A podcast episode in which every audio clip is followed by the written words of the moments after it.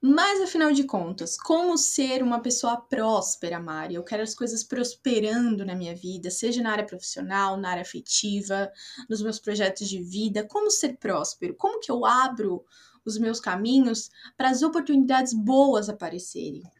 Cara, é, eu comecei a pensar muito nessas questões depois que eu passei a empreender.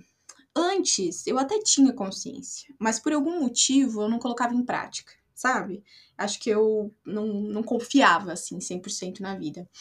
E o Atari me mostrou que algumas posturas que eu tinha, definitivamente, assim, ó, não favoreciam essa prosperidade. Então, o que, que eu fiz? Eu mudei a minha forma de pensar.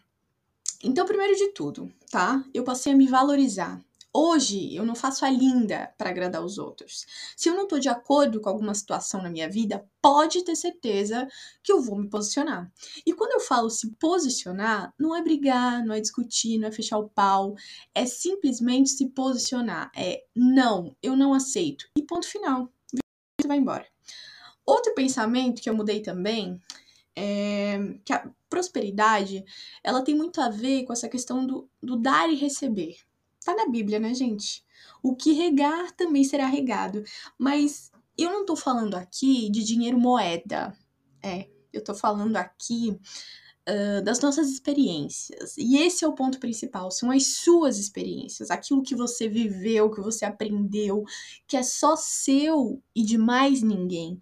Então, quando você compartilha isso, quando você doa essa experiência para o mundo, para o planeta, você se abre para a prosperidade, porque você está doando a sua energia. E nós, eu já falei isso uma vez, pequenos empreendedores que estão na linha de frente, a gente está em contato direto com o cliente, então a gente pode propagar a nossa energia com muito mais facilidade, né? Você pode compartilhar amor, alegria, atenção com o seu público. E outra coisa que eu acho muito importante, eu já fiz até um, um IGTV falando sobre isso, é, confia na vida. Cara, essa é a frase mais foda que eu conheço. E sempre quando eu tô me sentindo com medo, sempre quando eu tô na dúvida, indecisa, sabe aquele sentimento? Sentimento ruim, assim, no peito? Eu sempre penso, confia. Confia, Mari, só confia. E eu vou contar uma história rápida para vocês. Teve umas duas semanas que não apareceu nenhum cliente. Nenhum. E eu tinha uma conta alta para pagar que estava prestes a vencer. E aí teve uma noite que eu deitei na cama e eu rezei. E eu senti aquela reza em todo o meu, meu corpo.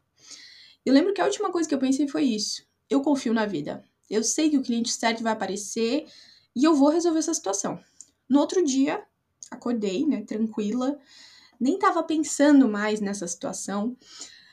E eu recebo uma mensagem de uma cliente que tinha solicitado um orçamento fazia sei lá, uns dois, três meses. E queria fechar o contrato. Juro, foi tão fácil, foi tão natural, que eu pensei assim, cara, é brincadeira, né? é pegadinha isso? E na hora eu chorei. E eu chorei e, e agradeci, Deus, obrigada. Eu confio, eu, eu não duvido mais. E eu entendi a mensagem, né? Eu entendi que eu tinha que soltar a questão, que eu tinha que deixar a vida resolver e me trazer o cliente certo, porque eu já tinha feito tudo que estava ao meu alcance. Eu só tinha que esperar e receber. Então hoje eu me sinto tão bem, eu me sinto tão feliz compartilhando essas experiências com vocês, que cada vez mais eu acolho a prosperidade na minha vida. Cada vez mais eu sei que eu vou receber, porque eu não tenho medo de doar. Eu não tenho medo de compartilhar aquilo que eu tenho de mais valioso, as minhas experiências.